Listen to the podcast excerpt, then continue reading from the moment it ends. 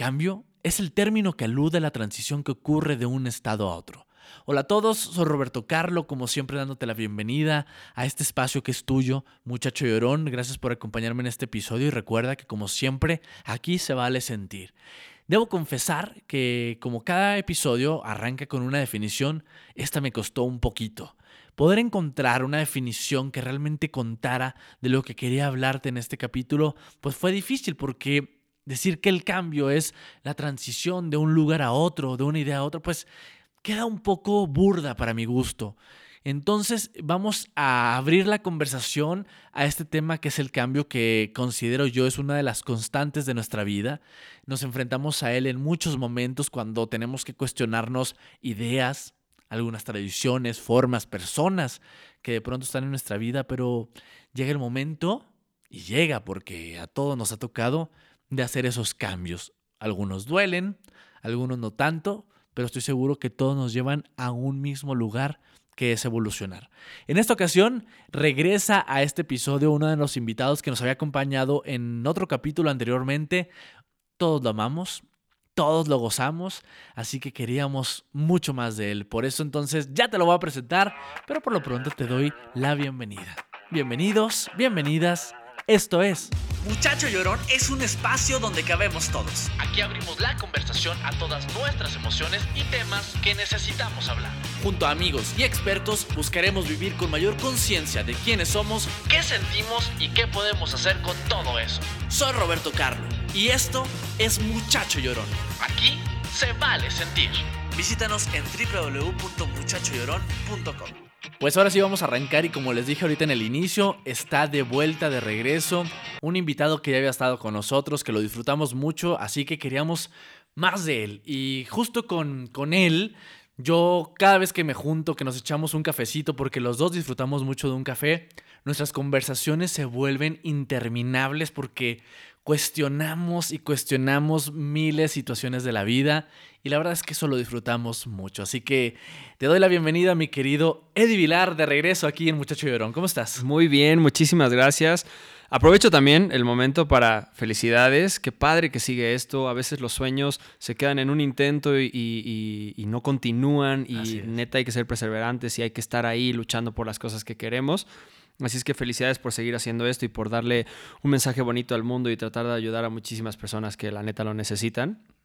Y yo antes tenía en, mi Instagram, eh, en la parte donde puedes ponerlo de tu perfil, tu sinopsis o eso, tenía aprendiendo.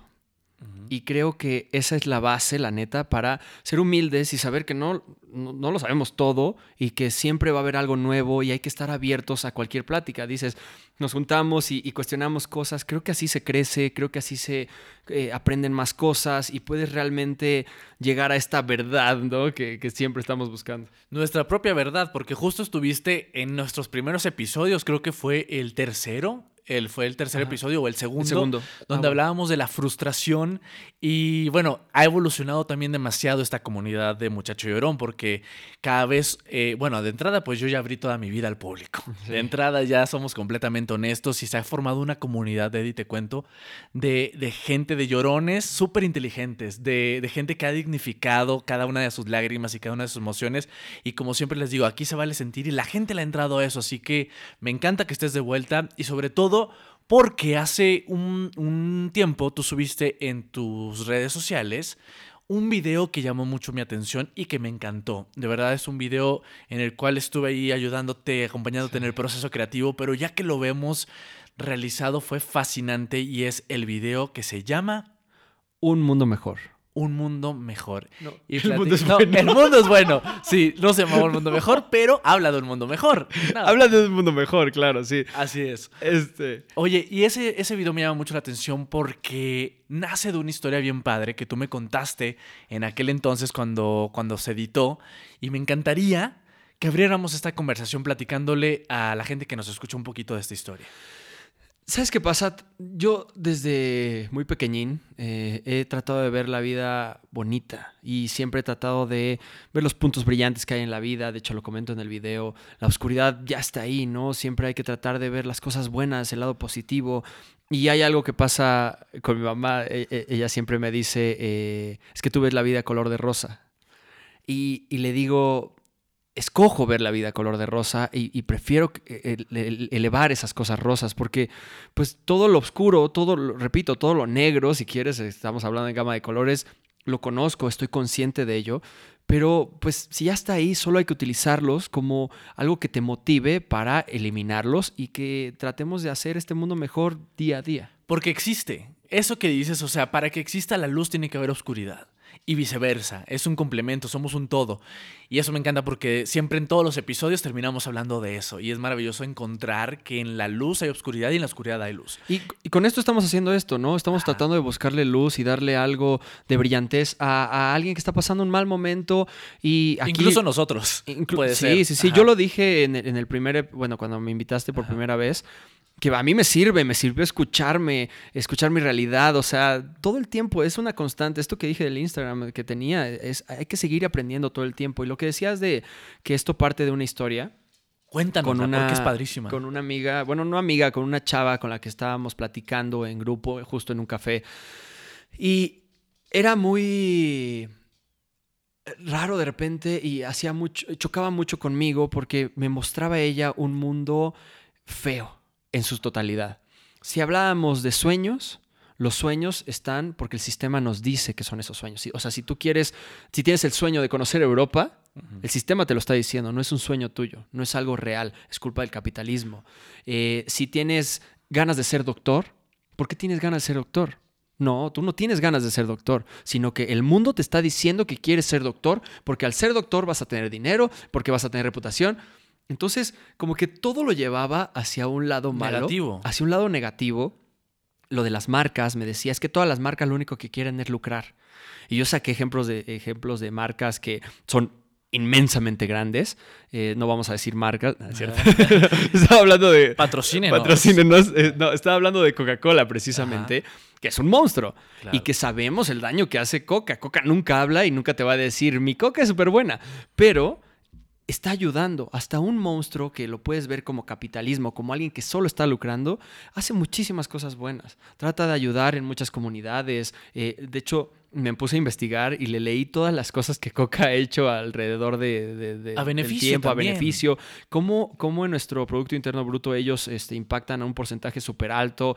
Decía, eh, más de 100 mil personas están eh, eh, relacionadas con Coca-Cola. En fin, o sea, hasta algo que es una marca poderosa que, pues sí, te quita agua y lo que quieras, está ayudando, ¿no? Entonces, hablábamos de cualquier sentido, cualquier cosa y todo se enfocaba hacia el lado malo. Entonces, eso me dio y, me despertó. Evidentemente hasta le aprendí, porque me puse a ver como de claro, o sea, sí, la neta, el capitalismo, que era como un poquito la base, pues sí, es, es, es lastima y, y, te puede sangrar porque pues, somos consumistas y al ser consumistas estamos matando al mundo en muchos sentidos y entiendo ese lado.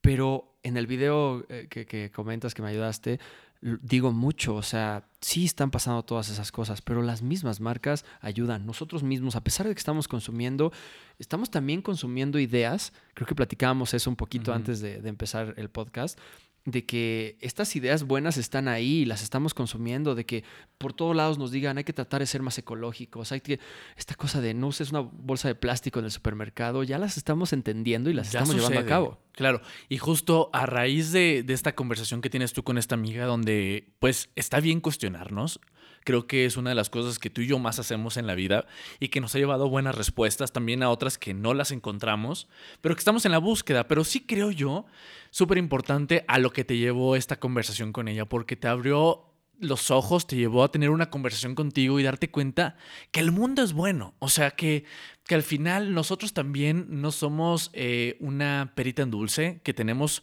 también acidez, agriedad, ¿sabes? O sea, tenemos un poco de todo y el mundo es eso, pero tenemos que empezar a, enfocarnos en lo que sí tenemos y en lo que nos está permitiendo evolucionar. Y de ahí parte una conversación que teníamos tú y yo ahorita antes de entrar de todas las cosas en las que el mundo sí ha sido bueno y el mundo ha cambiado. Y podemos empezar a hablar de las que quieras. O sea, podríamos hablar incluso de un tema que estábamos platicando tú y yo, de acerca de, la homosexualidad, por ejemplo, que en mi caso, pues no, este año pues ha sido un parteaguas también en mi vida. Y cómo ahora es permitido también ya mostrar quién eres sin que pase nada, porque entonces se está normalizando cosas que son normales, sin querer entrar en un parámetro de lo que es lo normal, porque bueno, es muy relativo, pero a lo que voy y a lo que me refiero con, la palabra normal es, son realidades. Pero eh, te frenaría un poquito porque la neta de todas maneras sirve. al mundo hay que llegarle por el lado de, no, güey, no, esto es normal. O sea, hay que llegarle por, ese lado. Hay que también saber siempre cómo es tu mensaje y cómo dar el mensaje. Y a la, a la gente se le tiene que, llevar ese mensaje de, güey, es normal. Más allá de que es bueno, que es malo, quién dice que es normal. Hay que decírselo a la gente. Sí, porque al final tenemos que entender, es como las etiquetas. Pues no, no estamos de acuerdo en tener etiquetas, pero al final las etiquetas nos llevan a un modelo de identificación y existen y nos permiten también identificar en dónde estamos. Pero además te quiero preguntar a ti, para ti, ¿en qué ha cambiado el mundo? O sea, ¿por qué el mundo es bueno? O sea, ¿qué has, has descubierto?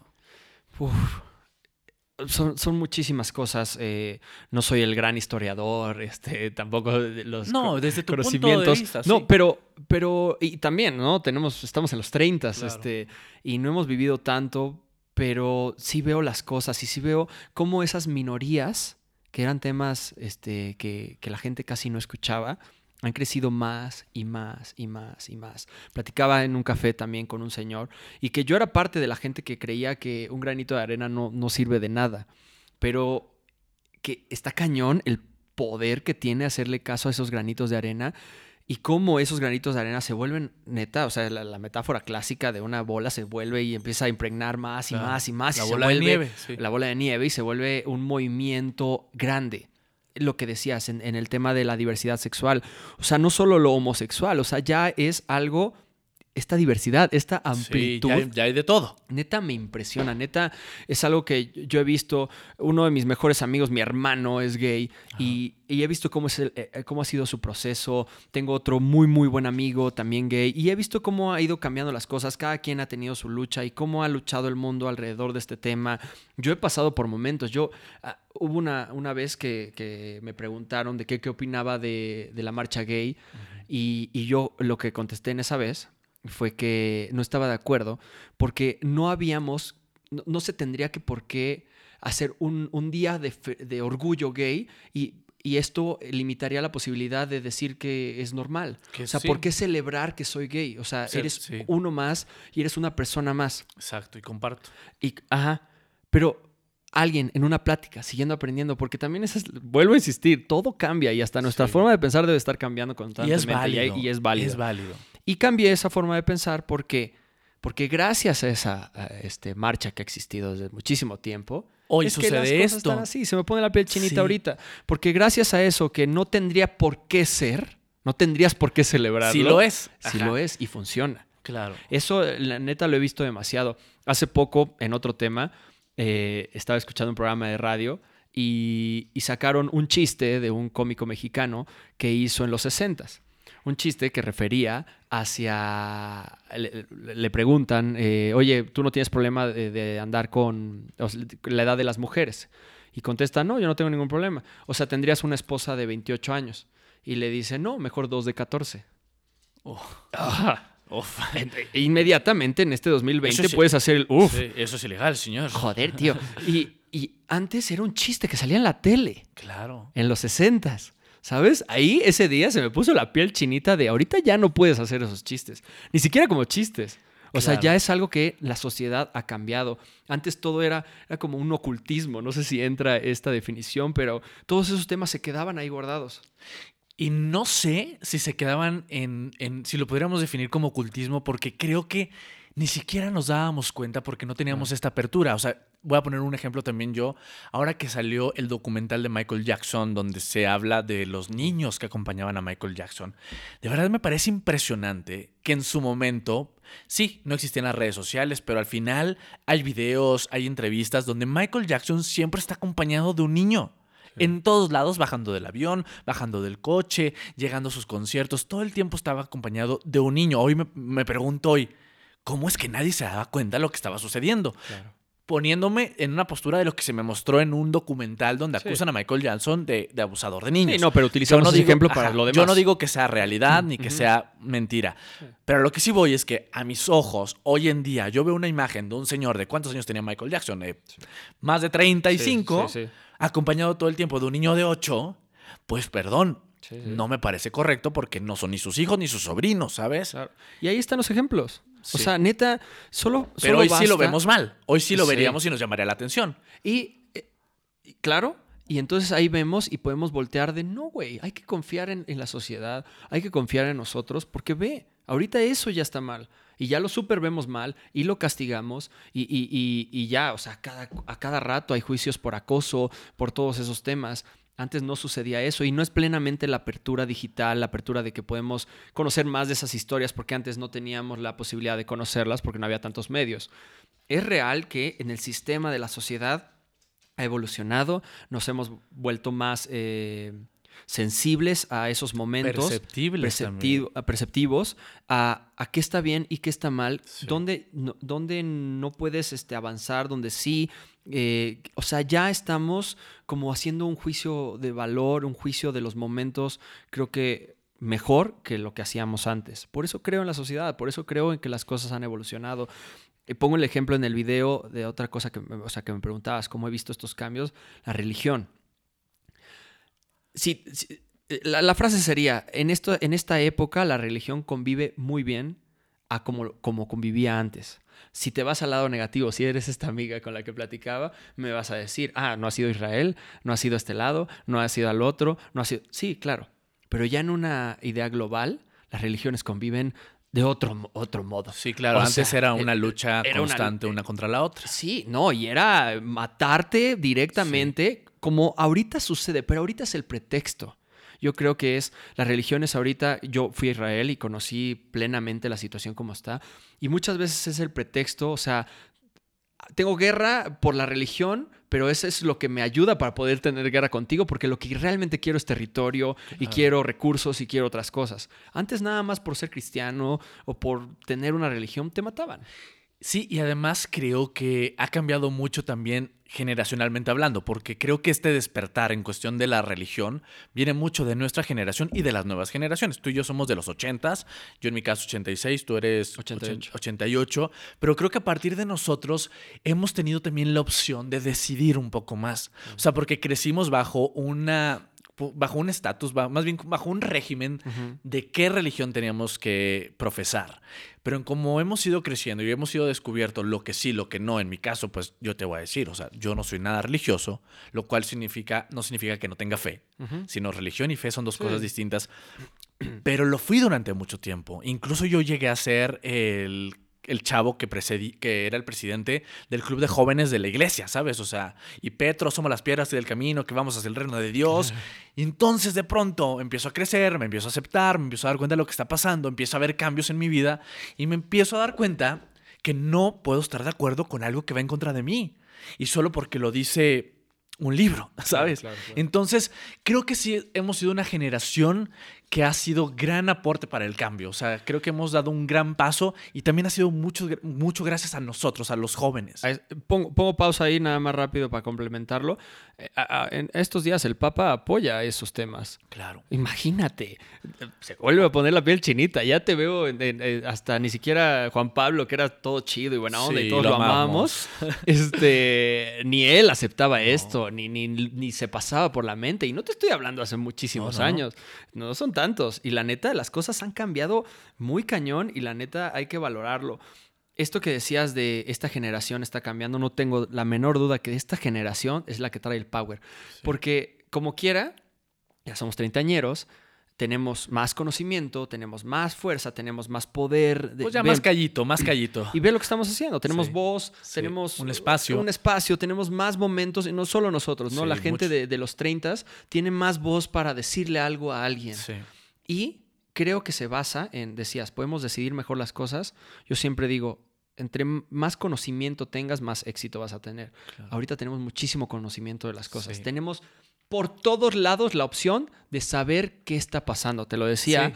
eh, ya ahorita nadie puede decir que no tiene la menor idea. Sí, porque, bueno, la gente que nos está escuchando de nuestra generación va a saber exactamente de qué frase estamos hablando y también generaciones más grandes. Antes, cuando te preguntaban algo, decía uno, no tengo la menor idea. Pero hoy en día, y pónganse a pensar en esto, ya no escuchas esa respuesta. Es a lo que, a lo que se refiere. Sí, es, muy difícil, o sea, debe de pasar, ¿no? Pero, es muy ¿eh? difícil. Sí, sí, sí. O sea, hasta si quieres, si hablamos de física cuántica, podemos sacar un libro que salió hace poco. Ya leíste algo en Twitter. ya viste Google. Sí. ¿Ya viste? ¿No sabes? Ya, ya de todo se puede. Y, y sí, ahorita ya es muy difícil hacerte güey. Y hacia. Y complementándolo con lo de la religión ya es muy difícil decir, güey, por ser homosexual te vas a ir al infierno. porque la te la creo. Ya se, se, van a ir otros primero antes que yo. Ajá, ya no. Entonces, por eso ya entiendo que ya no puedo seguir con ese speech y me tengo que relajar y tengo que ver otras cosas. No voy a generalizar porque habrá mucha gente religiosa, pero una gran mayoría y muchos de los que escuchan este podcast que gente muy inteligente, que no sabes lo afortunado que soy de que me ha pasado vivir esto, que has llegado aquí gente con ganas justo de este cambio del que estamos hablando, es gente que ni siquiera ya cree en, el, en esto del cielo y el infierno, ¿sabes? De hecho, en algún episodio lo platicábamos con Gaby Pérez Islas, una tanatóloga, y le decía yo, Gaby, ¿existe esta idealización tan romántica que hemos tenido de la muerte y que vamos al cielo o algunos al infierno? Y me dice, por supuesto que no. O sea, Vamos a algún otro lugar, sí, porque somos energía y somos espíritu, pero me parecería horrible pensar que en el cielo va a estar viéndome mi mamá mientras yo sigo aquí en la tierra porque me parecería un castigo. Entonces, el cielo pues es bastante subjetivo, por así decirlo. Ya estamos hablando mucho de religión, pero sí, te digo, Sí, no, está bien, no, eso es el tema. Mira, si algo ha, es que ha, movido las cosas es la, religión. entonces creo que es bien hablar de esto. Es imposible no hablar del cambio y hablar de religión. Tú decías, este, no eres tan creyente. Yo, a pesar de todo lo que vamos a escuchar en esta plática, me cae muy bien Dios y creo en él y me cae poca ah, madre y es mi brother. Yo también, ojo, yo también. creo en Dios, tengo fe en él, tengo una conexión. Con lo que no creo es en la iglesia. En todo lo demás que está, está alrededor de eso. Exacto. Em, está padrísimo. Te voy a decir algo. Hace poquito yo estaba con una terapeuta también en el programa, en Sale el Sol, y llegó a decirnos algo que me despertó una gran, una gran forma de ver el cambio porque decía, y fue Shulamit Graver, que también ya estuvo aquí, no, hombre, sí, aquí hemos tenido pura gente padrísima, me decía, es que cuando hablamos de cambio, nos asustamos, porque el cambio significa algo desconocido, porque significa algo nuevo. Entonces, ¿qué les parece? Eso no lo decía ya, ¿qué les parece si en lugar de cambio nos volvemos flexibles? Nos volvemos flexibles a la idea de que existen otras opciones, a la idea de que hay más ideas, a la idea de que, de que hay más versiones de la vida, de los hechos. Entonces, cuando tenemos la opción de no ver el cambio como algo abrupto y la flexibilidad, sí como darnos un permiso a nuevas formas, a nuevas ideas, creo que es una gran manera de evolucionar. Y esto te los digo también, yo sé que ustedes están muy metidos en esto del cambio, que quizá cuesta, pero comparten esto con nuestros padres. Creo que nuestros padres también están ávidos de esta información, ¿sabes? Porque ellos están, se quedaron en el pasado, en lo tradicional, sin juzgarlos. Así les tocó. Pero también están ávidos de entendernos. Entonces, de pronto, esta lucha entre lo tradicional que son ellos y lo evolutivo que somos nosotros es donde tenemos que encontrar esta flexibilidad de las dos partes. Sí, yo lo veo con mi mamá, justo lo que dices. De repente platico con ella y veo cómo ella se interesa demasiado en mi plática y es como de, órale, sí es cierto. Y después volvemos a tocar el tema del cual hablamos hace, no sé, tres meses y ya tiene otra postura y es como, órale, qué padre que, que sí, está, eh, sí está ella eh, abierta y que mucha gente está abierta y, como dices, está ávida del cambio.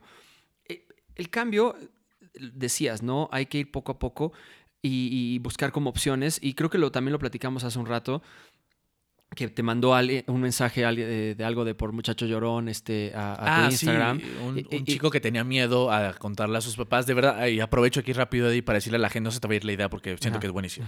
Aprovecho todas las personas. Gracias por cada uno de sus mensajes. Les prometo que voy contestando poco a poco. Me han llegado mensajes súper bonitos, unos súper fuertes, pero agradezco de verdad su confianza y gracias por poner en este muchacho llorón todo todo su, cariño y su confianza en, abrirse, porque me llegan mensajes súper importantes como este chico que me decía que tenía mucho miedo a hablar con sus papás porque lo iban a correr si les decía que era gay. Dice, me van a matar.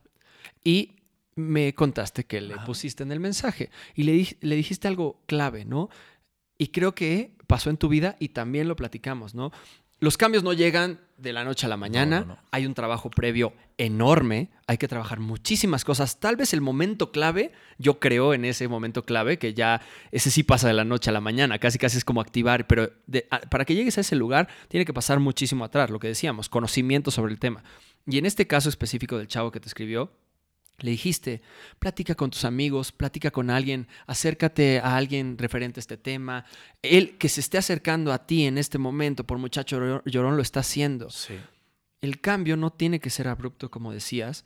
Tienes que, yo siempre creo, girar tu vida alrededor de lo que está en tu cabeza, alrededor de ese problema o esa situación que tienes. Sí. Platícalo mucho. Vivirlo. Vívelo y vívelo en serio en todos los sentidos. Sí. Ve películas de eso, lee cosas de eso, escucha canciones, escucha artistas, eh, llénate del tema Claro. lo más que puedas, lo más que puedas. Y Y, todo eso, domínalo y después todo eso te va a dar la, la tranquilidad. y- Totalmente. Y, y, sin querer ya vas a llevar un camino. Sí, justo le decía a este chavo también en parte de esta, de esta, a Ricardo, que si me estás escuchando, porque me dijo que me escucha, te mando un abrazo. Me decía, Roberto, es mi cumpleaños, lo voy a pasar solo, ¿me podrías felicitar? Y le dije, por supuesto. Y me dice ahí, ya me cuenta, es que soy gay, tengo mucho miedo de decirle a mis papás y, y por eso me he encerrado en mi mundo. Y le digo, Ricardo, sal, conoce gente, haz amigos, porque te juro y te prometo que hay más personas que están viviendo lo mismo que tú, porque yo también yo lo viví. Y así somos muchísimos más y en todos los temas, Eddie. Entonces, sí es importante esto que dices, hay que empaparnos de lo que nos está pasando, no podemos evadirlo, lo dije yo en el capítulo cero de este podcast. Hay que abrir esa llave Sí. de paso a las emociones que transiten. Y, y pasa, ahorita insistiendo en la parte de llénate del tema, llénate, llénate, llénate. Vuelvo, a- pongo otra cosa en la mesa, el veganismo o los vegetarianos. Ant- hace, mira, ni siquiera te digo, no existía. ¿cinco años? Ni lo habíamos pensado. Hace cinco años no había, no, No, sé, hasta no menos, sé decir ¿eh? Sí. exactamente cuánto, pero hace tantos años no te preocupabas y nadie de los restaurantes se preocupaban por tener un menú alterno o ponerle la, la hojita verde a, a ciertas cosas para Claro. indicar que son veganas. Ahorita, por todos lados, encuentras una opción vegana. Claro. ¡Qué cool! El mundo está cambiando. Porque la gente eh, de, que está como en el veganismo o lo vegetariano, que escoge mejor o diferente su tipo de alimentación, eh, lo está haciendo por un mundo mejor, Claro. porque se está cuidando a él o a ella, y eso tiene una repercusión en todo su alrededor. ¿Por qué? Porque si lo está haciendo por cuidar a los animales, qué Bien, cool, cuidemos sí. a los animales. Si lo está haciendo por el medio ambiente, porque lo que decían de la carne es lo que consume, o sea, hacer Es, tiene un gran impacto ambiental. Imp- Sí. gran impacto, la, eh, la consumición de agua tan grande que tiene Sí. todas las vaquitas y todo eso. Entonces, ahí ya le estás ayudando en la parte de todo el agua del es un planeta. todo, Eddie. Es un todo. Entonces, el tema está tan grande que ya todos tuvieron que unirse. Y a- hace dos días, vuelvo a lo de las bolsas de plástico, fui al súper y vi a todas las, gente, a todas las personas con, con- cargando las cosas en las manos porque ya no están las bolsas. Así es. Y en México, de pronto, este, hay que dar como unas dos, tres luchas sobre el mismo tema, porque esto ya había pasado hace unos años, no sé cuántos, ya no te permitían bolsa y si querías tenías que pagarla y eso de repente desapareció y, y- y ya había bolsas. Pongo otro tema, no cigarro, no, la gente no puede fumar en espacios cerrados. Mira, Y hoy es una realidad. Hoy es una realidad que está mejorando, pero hubo un tiempo que a pesar de que era una ley, no funcionaba. Claro. Entonces, estoy poniendo la parte negativa de la situación porque es una realidad que aquí en México tenemos que darle todavía más esfuerzo. Nos estamos Sí. escuchando aquí en México, ¿no? O sea, hablamos del mundo, pero hablando de México, Bueno, nos escuchan en otros países también. claro, hermano. No, sí. no, sí, sí, sí, Sí, Pero está- hemos estado tocando tema mundial. Sí, exacto. Pero hablando de nosotros, los mexas, de nosotros los Sí, nos, latinoamericanos, cuesta, si quieres, nos cuesta el cambio. nos cuesta, Nos el, cuesta cambio. el cambio. Y Pero- tenemos que esforzarnos. Y este podcast, es, este, es capítulo de hoy, empezó con eso, continuidad. Sí, Tienes que tener continuidad en el cambio. Tienes que, primero creer en él y después darle y darle y otra vez y otra vez, porque si no, no- las cosas no plenamente no van a cambiar. Pero ahorita lo, lo decías con esto del cigarro. Sí, fue una ley, empezó a suceder, en algunos lados no se respetó, pero sí creo que cada vez es más. Y es que debemos de entender de pronto que las cosas, como tú dijiste, no cambian de la noche a la mañana. Pero el cambio, creo yo, son pequeñas acciones sostenidas en el tiempo, que al final va a ser un resultado. Por eso al final venimos ya desde hace mucho con esta lucha de las bolsas, las bolsas, las bolsas. No, no, sí, no, sí, no. Hoy es una realidad. Costó trabajo. Esa es nuestra cultura. Nos cuesta el cambio.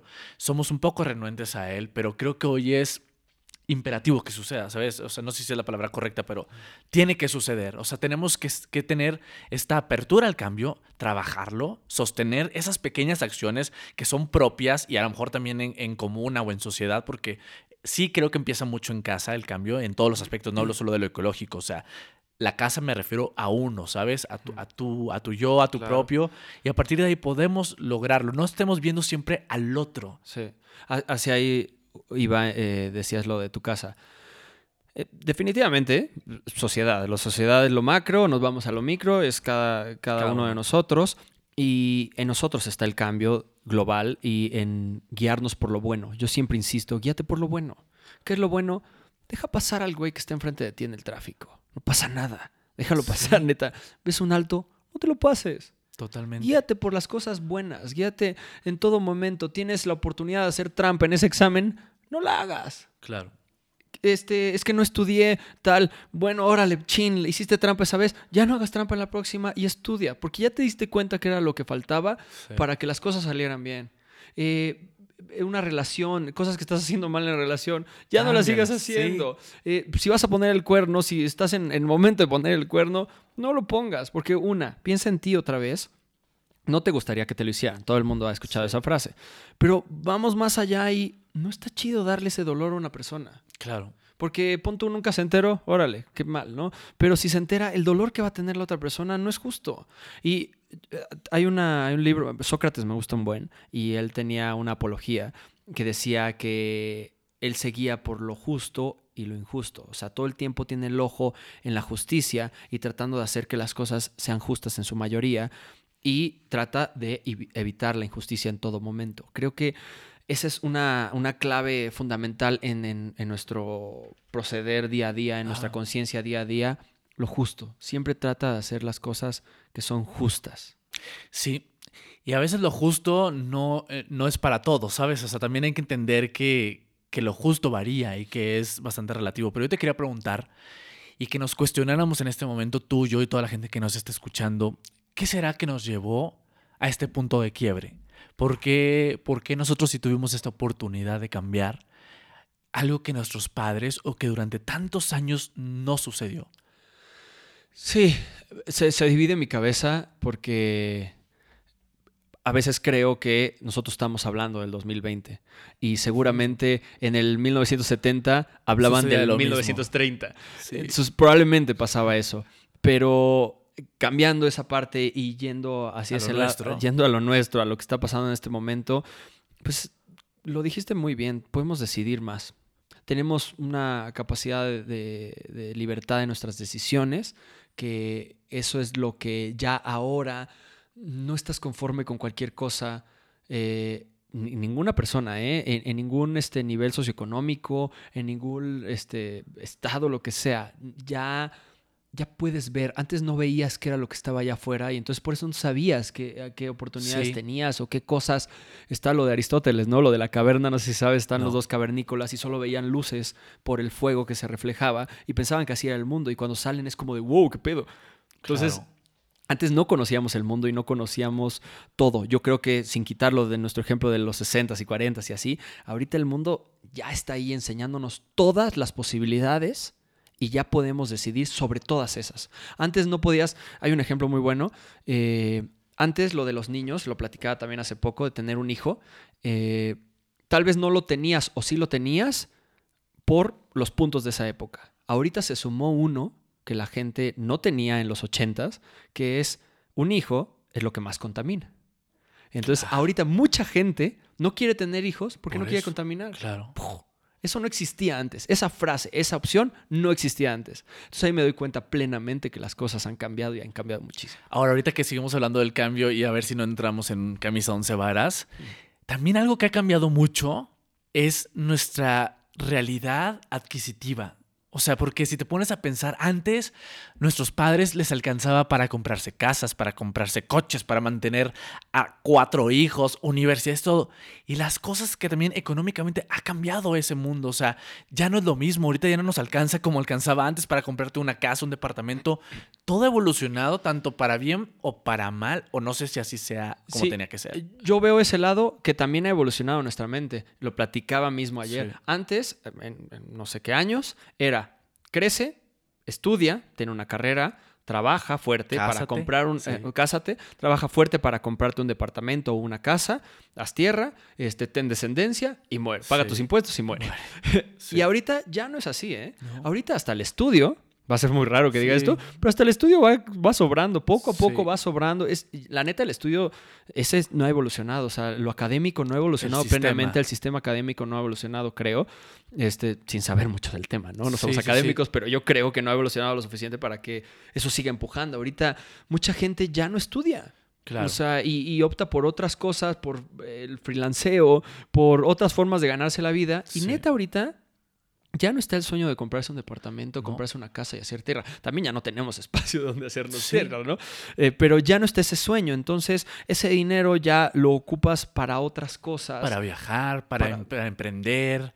Para muchas otras cosas, ¿no? También en México, eh, sí, el, tema socioeconómico pues es, muy profundo decías meternos en camisa de once varas, creo que es, este tema nos daría para otro podcast, pero las cosas han cambiado y ha evolucionado la gente también eh, yo estaba eh, en el gimnasio, estaba bañándome y entraron chavitos, yo creo que tenían como 14, 15 años. Y este, y en lo que yo me bañaba, ellos estaban platicando de, no, ya viste a Laura, está guapísima, no sé qué. Sí, te la vas a ligar, sí, a huevo, me la voy a ligar y no sé qué. ¿Y, qué vas a hacer primero? No, pues le voy a hablar. Ah, ok, después de hablarle, no, pues la voy a invitar a cenar. Y después te la vas a ir a, echar, ¿no? Y este, sí, claro, claro. Y uno le dice, ¿y qué? O sea, obviamente a pelo, ¿no? Y el güey, obvio no, cabrón. ¿Qué te pasa? Yo quiero mi vida. Wow. Niños de 15 años. Wow. ¿Yo cuándo iba a decir a los 15 años de, güey, yo, yo respeto mi vida o yo quiero mi vida? Eran otras cosas. Claro, porque no existía esta conciencia que tenemos hoy. En los 60 no lo hacías sin condón porque te daba sida o en los 70 o así eran las enfermedades. Este, en otra época era porque te arruinabas la, la, ¿cómo se llama? el momento, lo que sea. y el embarazo, lo que sea, todo. Y ahorita neta es un niño de 15 años. Con conciencia. Con conciencia, diciendo de no, voy a hacerlo con condón porque no quiero arruinar mi vida que no sea arruinar plenamente, pero yo quiero decidir sobre mi vida. Vuelvo a eso. Ahorita decidimos, tenemos las opciones allá afuera. Bueno, hasta eso ha cambiado. No va a ser el tema, solamente lo quiero, uh, va a ser un tema más adelante porque sí quiero tener un capítulo justo de eso. Hasta el VIH ha cambiado. Antes la gente se moría por no cuidarse el, el virus del VIH, se convertía en SIDA y la gente moría. Hoy en día, la gente que se cuida ya no sucede. Y eso es un gran tema que quiero tocar porque mucha gente me ha escrito que sí podemos hablar de las enfermedades de transmisión sexual, así que sí lo vamos a tener. Pero pues, eh, entra el tema, entra el tema en el sentido de tenemos las opciones, ya sabemos lo que es. A medias, algunos completo, algunos no, no tan informados, pero ya todos saben que le tienes que tener un poquito de miedo, un poquito de respeto, un poquito de lo que quieras al tema de la salud y cuidarte. Porque sabes lo que puede pasar, porque sabes también todas las opciones que tienes adelante, entonces no te las quieres cortar. Claro. Y sabes las herramientas que tienes a tu alcance para evitar eso. Entonces, volvemos a eso. Yo creo que una de las frases se queda. Ya, ahora hay muy pocos que tienen la menor idea de algo. Sí, me encanta que hayamos tenido esta conversación, que abriéramos este tema, porque pues creo que no, no, no podríamos acabar nunca. O sea, podríamos hablar de mil temas más, pero pues nada, yo... ¿Tú qué consejo? O sea, le darías al mundo? O sea, cerrando todo esto al mundo, a los mexas, a todos. O sea, ¿qué, ¿qué le dejarías en este momento a la gente? Pues justo es eso, fíjate, que no tengamos miedo a, a ser flexibles. O sea, creo que en mi vida últimamente ha existido mucha flexibilidad de pensamiento porque pues mi vida también cambió de aceptar ante, el, ante la gente que me ha seguido en mi carrera o en mi vida pues una realidad que aunque yo creía que no era importante, pues sí era importante. Y que eso significó un cambio no solo para mí, sino para mucha gente que me sigue. Entonces, que seamos flexibles, que también eh, entendamos y seamos empáticos, porque yo hablo hoy del cambio mucho y he aprendido mucho del cambio por, por la experiencia propia. O sea, yo chocaba mucho con mis padres por no entenderlos, por no, no, no comprender lo que me querían decir, no comprender su forma de ver la vida.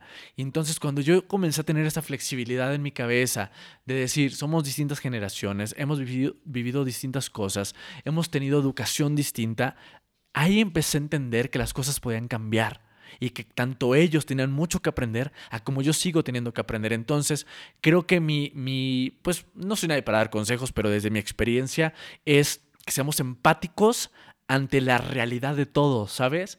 Que la realidad no es solo la que tenemos nosotros, que hay muchas formas de, de, crear una misma realidad o una realidad, porque todos tenemos una voz y todos tenemos una voz válida, ¿me explico? Entonces, pues mi invitación sería esa, a entender que sí, que nuestros padres son tradicionales, a nosotros nos tocó una etapa más evolucionada o evolutiva, eh, y que está bien una y la otra, entonces, entendamos demos estos pequeños pasitos, como lo dije hace ratito, pequeñas acciones sostenidas que nos van a seguir llevando a grandes cambios. ¿Tú qué le quisieras decir a la gente? Vuelvo a lo del video y trata de ver el lado bueno de las cosas. Todo tiene un lado positivo. Neta, me atrevo a decir todo, todo. Eh, pongo un ejemplo rápido. Eh, cuando murió mi papá, pues imagínense, una muerte pero me dio tantas cosas ese momento. E, en mí, mi vida cambió, mi forma de pensar, mis relaciones, eh, mis ganas de, quererle dejar más cosas al mundo. Todo, un momento que podría ser muy malo, me dio muchísimas cosas positivas. ¿Por qué te despertó ese positivismo? O sea, ¿por qué? ¿Cómo le diste la vuelta? Porque también entiendo, ¿no? He, ido con un proceso largo, pero entiendo que la vida es así. en la vida pasan cosas malas, la vida... Y no son castigos. no son castigos y, están ahí. El mundo es así. Eh, no vamos a engañar, ¿no? Y lo digo en mi video, no vamos a decir que el mundo es rosa. No, el mundo es difícil y hay muchísimos problemas y hay muchísimas cosas. Hay enfermedades, hay, lo que decía, muertes, hay... Hambre. Hambre, depresión, hay muchas cosas. Pero si eso te motiva, y te lleva a, lugares donde puedes explorar los cambios, explorar la flexibilidad, como dices, los puntos brillantes que puede tener todo eso. O sea, algo pleno es, yo estaba muy feliz con la idea de que yo me quedé tranquilo con mi papá. O sea, yo le di todo. Viví todo con él, así, todo. Entonces, o sea, si se moría no había tanto problema porque le di todo. Entonces, eso me despertó muy cañón hacia con mis relaciones de dar todo y también aquí, de estar consciente. O sea, esto lo digo desde un trabajo grande, ¿no? O sea, yo siempre he querido trabajar la conciencia. Y entonces, haberle dado mi todo al mundo, le he dado mi todo a, mi día a día. A mí, yo casi no uso el carro, uso la bicicleta y uso el metro para poder eh, contaminar menos.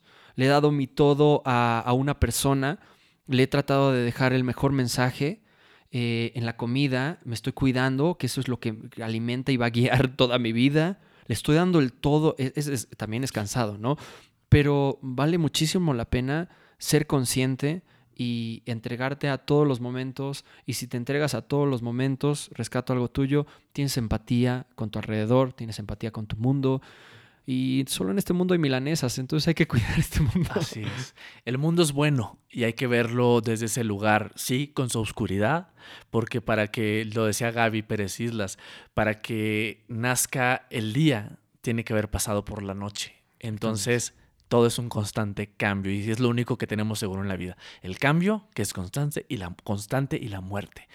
Eddie Vilar, como siempre, disfruto mucho tu amistad y tener estas conversaciones contigo. Me encanta que siempre seas un muchacho llorón. Muchas gracias, gracias por invitarme y recalco esto, manden todos sus mensajes. Eh, yo he visto a Roberto en redes sociales cómo eh, les contesta, cómo replica historias eh, en su Instagram, cómo está tan metido en el tema. No tengan la menor duda de compartir algo por acá porque eso somos todos, ¿no? El pensamiento de todos ustedes es lo que puede hacer este podcast y lo que hace a un ser humano y lo que nos llena y nos complementa. Así es que muchas gracias por este espacio, que le das a toda que la te gente. Sigan. ¿Cuál es tu Instagram? Mi Instagram es Ed Vilard, Ed Vilard. Ahí pueden ver el video. Porque además compartes también muchos mensajes así, porque no sé si en este episodio lo dijimos, pero Eddie, además de actor, de conductor, pues también es psicólogo. Exactamente, psicólogo en, cognitiva, conductual. Ah, muy bien. Oye, gracias por haber estado y gracias a todos los que nos escucharon, nos regalaron, bueno, unos, buenos minutitos aquí con nosotros.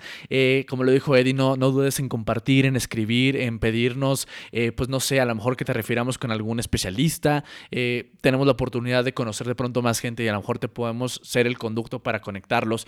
Es súper importante que se suscriban a este podcast, que nos regalen su reseña, su calificación, pero sobre todo que si te gustó lo que se, lo que se vive aquí, que lo compartas para que esta comunidad de muchachos llorones cada vez sea mucho más grande. Gracias a ti y gracias también Eddie. Hasta la próxima. Gracias por habernos acompañado y si te gustó este capítulo, compártelo. Y tenemos una cita tú y yo el próximo martes en Muchacho Llorón. Recuerda que aquí se vale sentir.